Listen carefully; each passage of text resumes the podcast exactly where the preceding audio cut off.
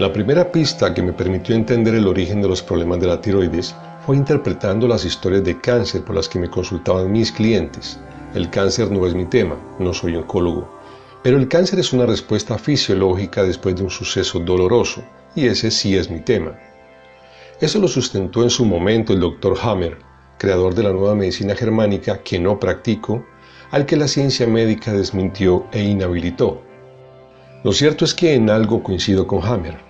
Por un lado, lo que yo he encontrado, y así lo explico en mi libro El origen y el fin del hipotiroidismo, es que el 67% de las personas que han llegado con algún tipo de cáncer a mi consultorio reconocen un acontecimiento doloroso en sus vidas antes de que llegara la enfermedad. Sin embargo, lo que he observado desde el biometabolismo, que busca justamente corregir los desequilibrios metabólicos causados por eventos emocionales, es que el evento emocional no desarrolló directamente el cáncer. Por el otro lado, el médico Seyfried, autor del libro Cáncer como una enfermedad metabólica, asegura que el cáncer ocurre por una disfunción en el metabolismo mitocondrial, es decir, las células normales han alterado su mecanismo para respirar y producir energía. Ahora ya no oxidan, sino que fermentan. Esto las convierte en cancerosas.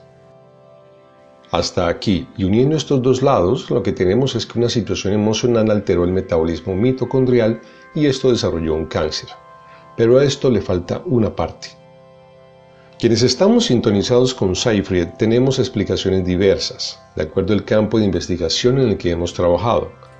Mi postura individual es que si el cáncer es una enfermedad metabólica y todo lo metabólico está relacionado al metabolismo, y la función principal de la tiroides es mantener la estabilidad metabólica de nuestro organismo, Significa entonces que antes de que fallara el metabolismo de las mitocondrias y llegara el cáncer, primero falló la tiroides.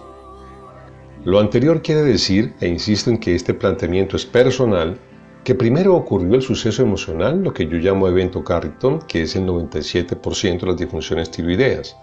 Esto causó una disfunción en la glándula tiroides que provocó un desequilibrio en el metabolismo general, afectando a su vez el mecanismo mitocondrial, desarrollando de esta manera el cáncer. Así como pudo ser un cáncer, pudo ser otra enfermedad, y esto depende de cada quien, individualidad bioquímica. La diabetes y la hipertensión, por ejemplo, son también enfermedades metabólicas. La hipertensión arterial está vinculada al síndrome metabólico. A esto le atribuyo que muchas personas que padecen disfunciones tiroideas terminan desarrollando alguna de estas enfermedades. Por esta razón en los seminarios que dicto a practicantes de técnicas alternativas y complementarias, donde enseño a repolarizar la glándula tiroides, siempre insisto en que sin importar el motivo de consulta del cliente, siempre hay que tratar la tiroides. Es una regla.